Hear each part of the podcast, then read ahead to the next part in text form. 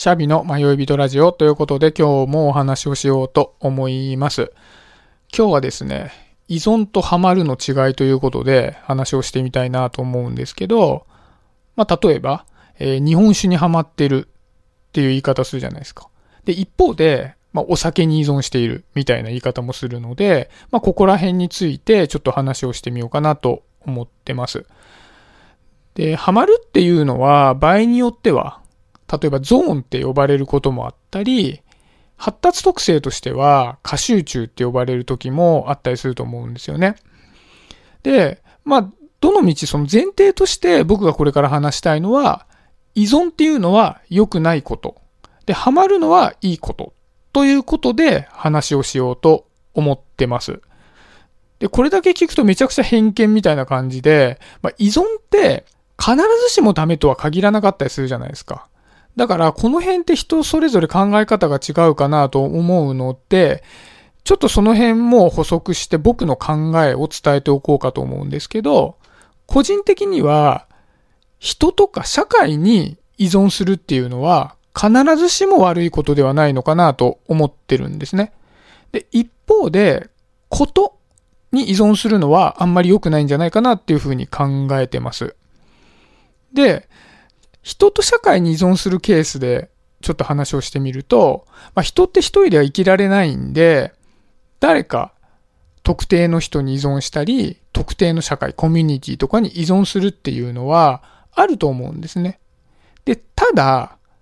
これって一人の人間とか一つの社会、コミュニティに依存するっていうのは良くないことかなっていうふうに考えてます。良くないというか、まあ、危険なことかなって考えてます。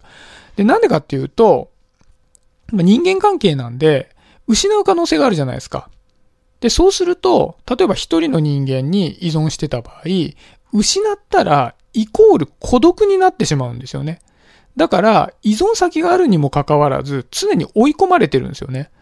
例えば、まあ、好きな人がいて、この人ずっと一緒にいたいと。その恋人が自分にとっての唯一の居場所だって思ってしまうと、その恋人を失うことができなくなっちゃうじゃないですか。だから、すがりついてしまいますよね。だから結果、もう過度な要求を相手にしたりして、例えば、こう LINE でちょっと連絡がないと、なんで連絡くれないのとか、もしかして浮気してるんじゃないのとかっていう風に疑心暗鬼になるときって、もう自分にとっては全く幸せでも何でもなくて、もう不安で追い尽くされちゃうじゃないですか。で、こういう依存の仕方っていうのは、まあすごくストレスも高いですし、不健康かなと思うんですよね。だから、まあ、例えば人に依存するとか、社会に依存するとかっていう場合は、複数の依存の選択肢を持っているんであれば、いいことなのかなっていうふうに思うんですよね。全く依存しないっていうのは人はなかなか難しいんで。で、一方で、ことって、一方通行なんですよね。さっきの人の例と違って。だから、そのこととの関係性が悪くなるっていうことは、自分がやめない限りはないんですよね。深みにはまろうと思ったらいくらでもいけちゃう。例えば、ストレス解消のために始めた晩酌だけども、会社でストレスがすごいかかっているから、お酒に頼ってる間にいつの間にかアル中になっちゃうとか。で、ただハマってるだけだったら抜け出せるんですけど、ハマっているところからもう依存になってしまうと、人はだんだんだんだんハマってる対象との関係性が不健康になっちゃうんじゃないかなっていう話ですね。例えば、もうお酒の例でこのそのまま続けると、ワインにハマってますと。で、ワインにハマってたら、ワインの産地にも興味が出てきて、各地を旅行するようになったと。で、そうすると、まあ、趣味にもなってるし、地域に対する知識も含まるし、いろんなところに行くので、まあ、いろんな文化を学べて思考の材料にもなるから、めちゃくちゃいいハマり方じゃないですか、お酒って言っても。でも一方で、さっきみたいに、もうストレスに任せてお酒ばっかり飲んでてアル中になってしまうっていうのは、まああまり良くないことですよね。でもこれって、初めは多分一緒だと思うんですよね。ワインを飲もうと思って飲み始めた時点では一緒だと思うんですよね。だから、初めから依存してやるぜと思って始める人はいないと思うので、自分の中で判断を下せないとまずいじゃないですか。だから、まあ僕なりに自分もちょっと依存みたいになっちゃってたことがあったなっていうのもあるので、判断の軸を作りたいなと思ってちょっと考えてみたんですよね。で、これって、特に子供の場合だと、自分で依存を止められるほどの理性ってなかなか備わっていないので、まあ、お母さんお父さんの観察とかもめちゃくちゃ必要になってくるのかな、みたいに思うんですよね。で、僕ちょっと子供の例でいくと、子供にゲームをやらせていいものなのか、子供にとってゲームが悪いことなのかっていうのがずっと引っかかってたんですね。で、必ずしもゲームを制限するっていうのがいいことじゃないなと思ってて、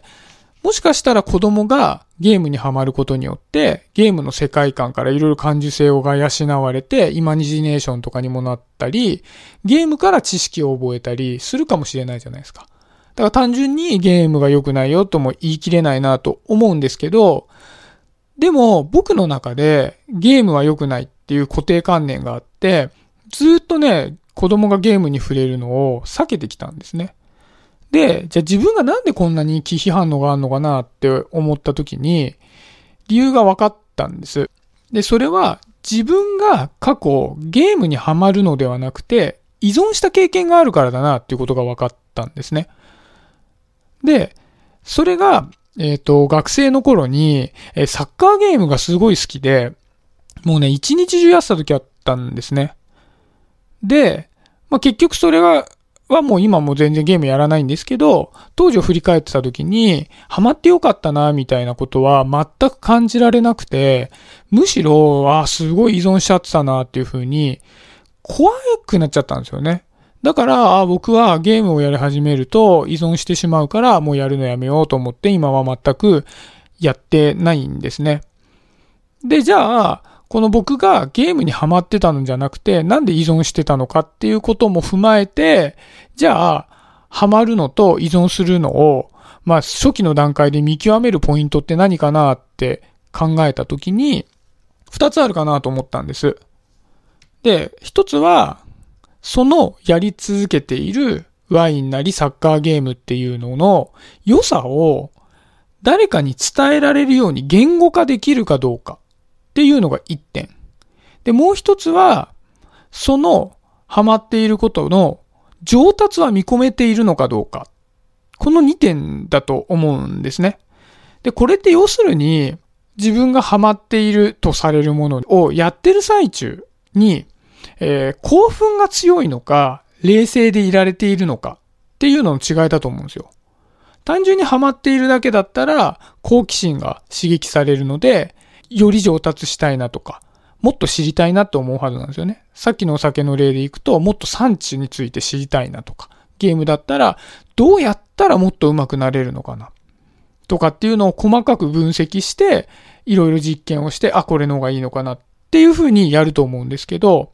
僕のサッカーゲームの時ってもう、勝ち負けにこだわっちゃってもう興奮しちゃって全然上手くならなかったんですよね。で、興奮してやってるものっていうのは、大概上手くならないので、ここが結構見極めるポイントかなと思うんですよ。例えば、スマホゲームに廃課金をしちゃって、うお、こんな金使っちゃったみたいになっちゃってる人って、もうそのゲーム自体に客観視ができなくなっていて、もう少しガチャが引けたら、もっと強くなれるのに、みたいな感じで、近視眼的にどんどんどんどん課金しちゃって、こう深みにはまり込んでってしまうみたいなことがあるような気がするんですよね。で、こういうのって、まあ僕スマホゲームあんまりやらないかわかんないですけど、そのスマホゲームあんまり上手くなってないんじゃないかなと僕は思ってるんですね。だから、まあ同じスマホゲームをやるにしても、じゃあそのスマホゲームってなんで面白いの？みたいなことを人がやりたくなるように客観的に言語ができるのか。で、その人が追いつけないぐらい技術的に上達しているのかどうかっていうのは結構ポイントかなと思うんですよね。で、まあ、これってジャンルあんまり関係なくて、スマホゲームでも、テレビドラマとかでも、映画とかでも、どんなジャンルだと依存が強いのかとかっていうのは関係ないような気がするんですよね。何でもハマれもするし、依存にもなるような気がしてるんです。例えば、もういいとされている勉強でも依存になっちゃう可能性ってあると思うんですよ。まあ、例えば簡単な例でいくと、頭の体操になりそうな数読とかでも、もう中毒みたいにずっと数読やってたら、まあこれそれ依存だと思うんですよね。うん。だから内容は関係なくて、先ほどのポイントでどういう状況でそれを楽しんでいるか次第かなと思うんです。だから、まあ今自分がなんかにハマってるなとかって思った時に、先ほどの2つのポイントで、まあ、自分が冷静になれているのかどうかっていうのを確かめてもらうと、